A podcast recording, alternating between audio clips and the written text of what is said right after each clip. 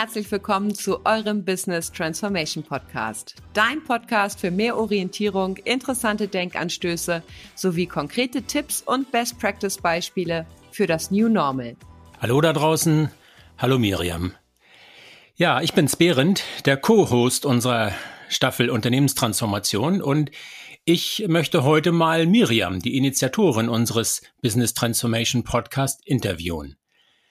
Ja, und zwar zum Thema wie soll es jetzt mit den neu hinzugekommenen Plattformen und Daten weitergehen? Miriam, du bist jetzt seit etwas über zehn Jahren in der Unternehmensentwicklung und Beratung mit dem Schwerpunkt Salesforce, der weltweit führenden CRM-Lösung, erfolgreich unterwegs. Du bist Geschäftsführerin bei Blue Chameleon. Und Blue Chameleon ist ein Salesforce-Implementierungspartner, der sich neben der technischen Umsetzung von Projekten vor allem auf die erfolgreiche Einführung und nachhaltige Nutzung unter anderem durch den Einsatz von Coaching spezialisiert hat. Mirjam, herzlich willkommen.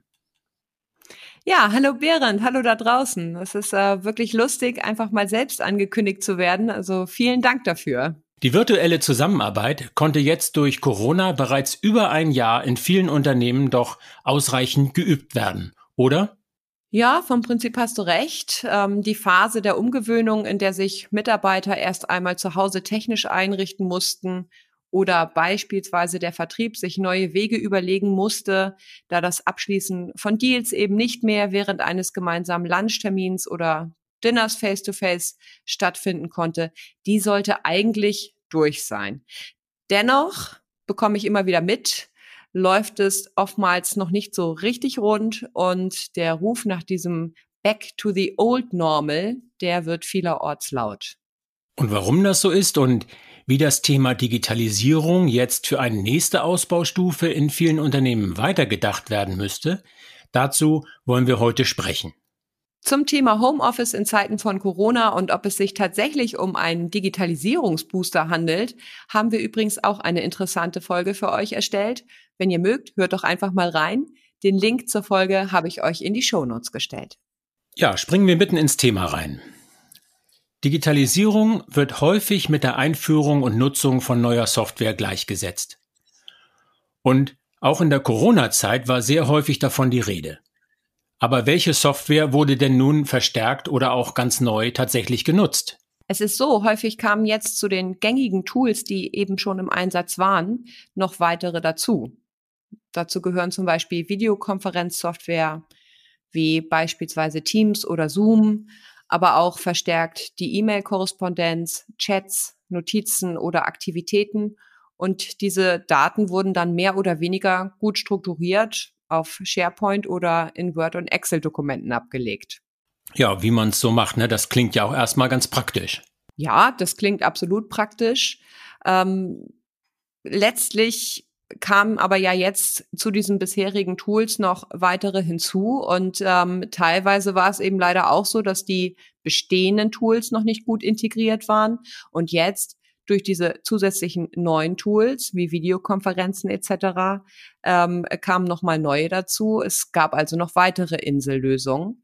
Und ähm, wenn Unternehmen jetzt beispielsweise ein CRM-System im Einsatz hatten, dann äh, wurden diese neuen Tools, so nenne ich sie jetzt einfach mal, auch wenn sie ja eigentlich gar nicht neu sind, leider nur in den seltensten Fällen integriert. Und diese Brüche, die finden sich jetzt tatsächlich auch auf der Prozessebene wieder, ähm, da viele Unternehmen ihre Arbeitsprozesse eben noch nicht durchgängig digitalisiert haben, sondern Workarounds geschaffen haben. Und das kommt dann erschwerend hinzu. Du meinst also, es wurden lediglich provisorische Übergangslösungen geschaffen?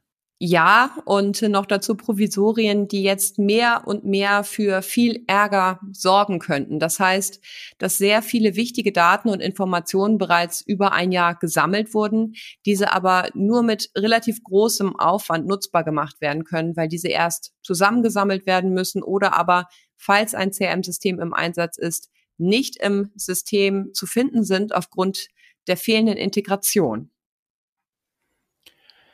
Das bedeutet dann, dass also dann unter Umständen oder wahrscheinlich sogar viele wichtige Informationen jetzt dann verloren gehen können.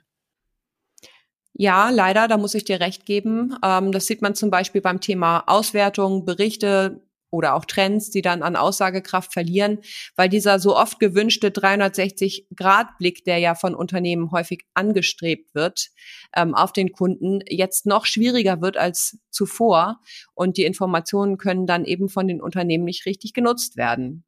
Dabei sind das eben häufig genau die Informationen, die oftmals den Wettbewerbsvorteil für das eigene Unternehmen am Markt ausmachen. Ja, und das sind genau ja auch die Mehrwerte der Digitalisierung, die also immer ähm, versprochen werden und, und angestrebt werden und die jetzt dann unter Umständen gar nicht realisiert werden können. So sieht's aus. Und dann liegt es auch auf der Hand, dass es dann ungemütlich wird, sich zum Beispiel als Vertriebsmitarbeiter virtuell vom Homeoffice aus in neue Accounts einzuarbeiten, wenn Informationen einfach fehlen, weil sie in einem Videocall besprochen wurden, in dem man nicht teilgenommen hatte und das Outcome dann nicht auffindbar im System hinterlegt ist, ähm, aber auch die Quelle in Form des Kollegen oder der Kollegin, die einem die relevanten Infos dann sonst einfach mal über den Tisch rübergeworfen hat, die fällt dann natürlich weg. Und das schadet dann aufgrund des erhöhten Anteils von virtueller Arbeit der Kundenbeziehung und somit letztlich dem Unternehmen und der Produktivität. Hier wurde also in einer ersten Phase oftmals vorerst nur an Übergangslösungen gedacht, ähm, die bedingt helfen, aber die sich nicht so richtig gut anfühlen und äh, es dann leider auch nicht wirklich sind. Ja. Hast du da noch ein weiteres Beispiel für?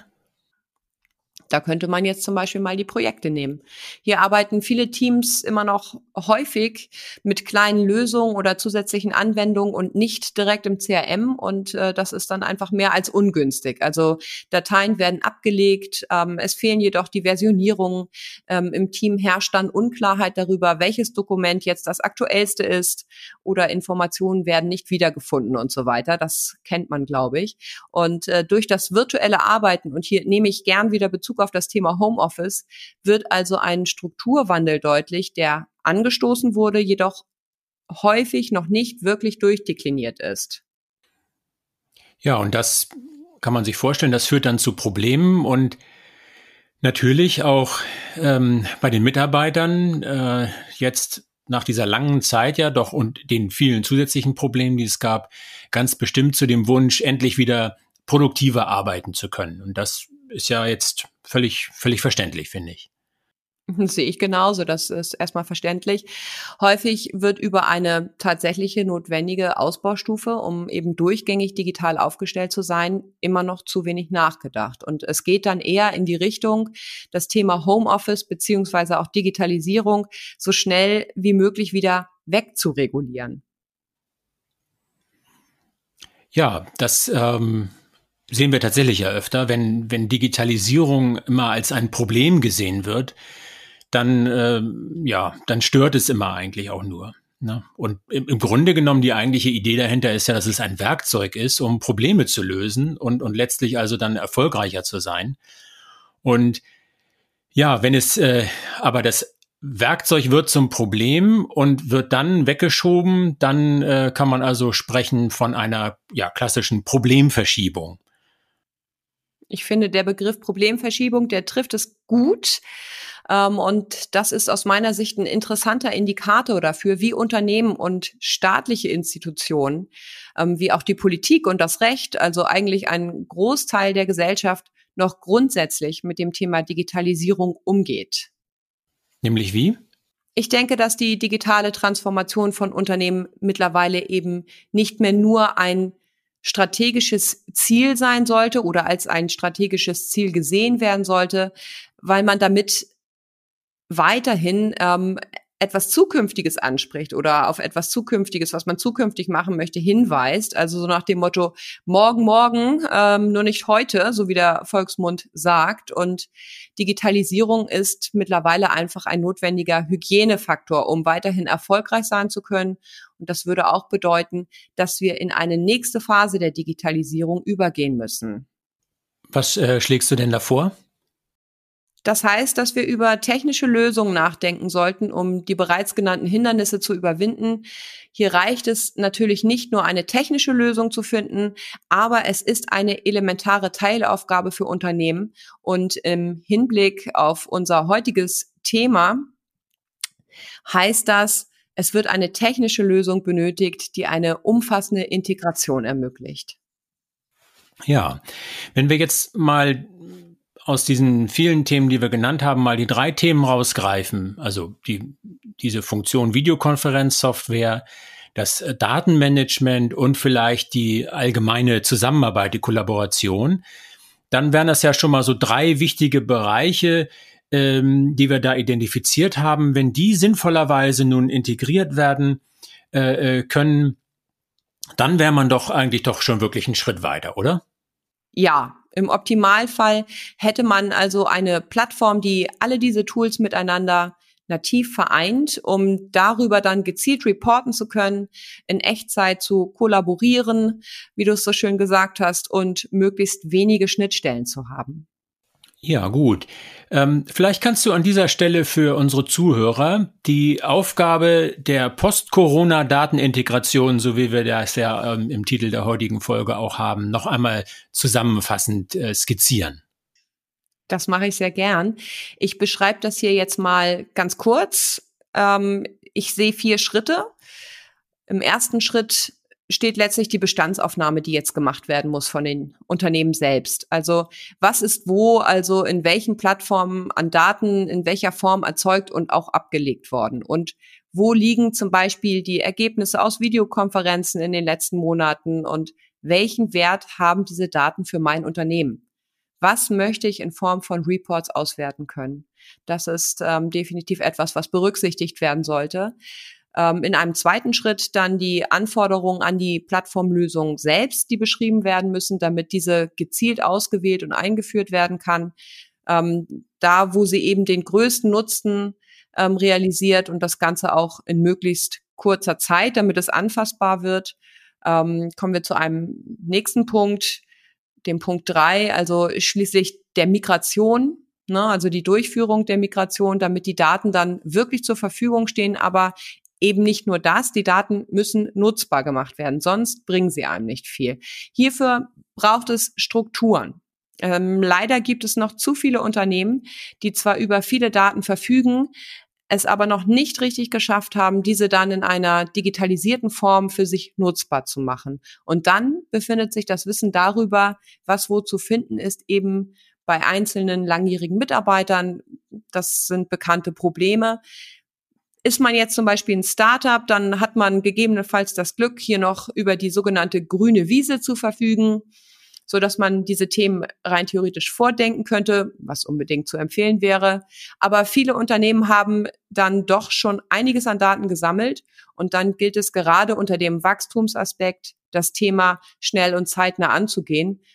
Umso länger man hier wartet und das Ganze aufschiebt, desto komplexer und teurer wird es dann natürlich auch. Und letztlich komme ich zum vierten Punkt. Die neue Plattform, die muss systematisch in Betrieb gebracht werden und dann schrittweise weiterentwickelt. Ja, und wenn man das also so hört, dann möchte ich das jetzt mal aus meiner Perspektive nochmal ergänzen. Das ist ja nun schon eine nicht mehr ganz triviale Aufgabe und es hilft auf jeden Fall, sich einen externen Partner zu suchen, einen guten Partner zu suchen, der sowas schon mal gemacht hat und eben auch weiß, worauf es ankommt. Und ja, Blue Chameleon vielleicht? Also macht ihr so, macht ihr so etwas denn? Ja, also das gehört für uns zum Kerngeschäft mit dazu. Und wenn da jetzt dann konkrete Fragen aufkommen würden in diese Richtung, dann unterstützen wir da natürlich sehr gern. Genau, dann können sich die Zuhörer ja direkt auch an dich wenden, sozusagen dann. Ne? Und um die Zuhörer jetzt endgültig noch dazu zu motivieren, diesen Schritt äh, auch wirklich zu machen, äh, beschreib doch noch einmal die Vorteile und den Nutzen einer solchen integrierten Lösung. Eine solche integrierte Plattform ist im Endeffekt nutzerfreundlicher als eine Sammlung von Teillösungen, weil sie eine einheitliche Nutzerführung bieten kann. Das steigert dann eben auch die ganz, ganz wichtige Nutzerakzeptanz. Beim Thema Videokonferenzsoftware ähm, wäre es so, dass diese dann eingebunden wäre. Notizen, Aktivitäten werden direkt im CRM am richtigen Kundenvorgang hinterlegt. Beim Thema Videokonferenzsoftware wäre es dann so, dass diese direkt eingebunden wäre. Notizen, aber auch Aktivitäten werden direkt im CRM am richtigen Kundenvorgang hinterlegt. Da muss man dann nicht mehr lange rumsuchen. Ähm, das spart Zeit und ähm, Letztlich hätte man ein besseres Prozessmanagement. Also Geschäftsprozesse könnten viel besser standardisierter und autom automatisiert werden, aber auch komplexere Prozesse mit unstrukturierten Daten könnten so gemanagt werden, so dass alle Beteiligten letztlich reibungslos virtuell miteinander zusammenarbeiten können. Das gilt dann eben auch für Echtzeitdokumente, die erstellt werden können, Tabellen, Chats, die integriert wären und mit dazugehörigen Datensätzen automatisch verknüpft werden würden, um einen virtuellen Raum für die Zusammenarbeit zu schaffen. Und dann gibt es noch einen weiteren Punkt, jetzt einfach mal das Beispiel der Dokumentenvorlage. Die Dokumentenvorlage, die könnte festgelegt werden und in Echtzeit befüllt werden. Die Aufwände für das Zusammensammeln der aktuellsten Informationen aus E-Mails, Chats, Dateianhängen, die würde wegfallen. Das sorgt wiederum für enorme Zeitersparnisse und einfach ein entspannteres Arbeiten. Und es müsste dann auch darum gehen, relevante Berichte und Auswertungen für das Unternehmen für die jeweiligen Abteilungen oder auch Mitarbeiter, die operativ mit der Plattform arbeiten, in Echtzeit und von allen mobilen Endgeräten dann abrufen zu können. Informationen, die zu wichtigen Geschäftsvorgängen kämen, die würden, würde man beispielsweise via Push-Nachricht erhalten, sodass äh, die Mitarbeiter dann eben auch entsprechend äh, informiert sind und innerhalb von Projekten, da würde man dann auch Dokumente Tabellen etc. gemeinsam bearbeiten können. Also es wäre letztlich eine Plattform, die die aktuell relevanten Kommunikations- und Collaboration-Tools miteinander vereint. Ja, und wenn man das alles hört, dann äh, hat man natürlich noch gleich die Vorstellung, die Plattform äh, wäscht dann auch und bügelt und äh, kann auch sogar nach den Kaffee kochen. Ja, ja, so ähnlich. Also äh, stelle ich mir das auch vor. Ja, fast. Also es ist ja letztlich kein Geheimnis. Wir arbeiten mit Salesforce, dem CRM-Weltmarktführer, wobei man sagen muss, Salesforce kann tatsächlich fast alles. Es ist also letztlich äh, dann eher so, dass der Fantasie da die Grenzen gesetzt sind. Es ist in der Tat eine Plattform, die ideal für die Anforderungen geeignet ist, die ich eben aufgezählt habe. Und von daher ist es auch meine Überzeugung, dass Unternehmen mit einer Salesforce-Lösung entscheidende Schritte in ihre digitale Zukunft machen können. Gerade in Hinblick auf diese Post-Corona-Datenintegrationsaufgabe, was ja auch Thema unserer heutigen Sendung ist. Miriam, das waren viele interessante Einblicke, Thesen und auch praktische Hinweise. Vielen Dank dafür. Wenn ihr jetzt aufmerksam geworden seid und mehr über die Digitalisierung mit Salesforce erfahren möchtet, dann abonniert doch einfach unseren kostenfreien Podcast und hört auch beim nächsten Mal wieder rein. Wir würden uns sehr darüber freuen, wenn du am Ball bleibst. Macht's gut, vielen Dank für eure Zeit. Lasst uns loslegen und gemeinsam in die digitale Zukunft starten, aber denkt unbedingt auch an das Entscheidende drumherum. Viele Grüße, eure Miriam und euer Behrend.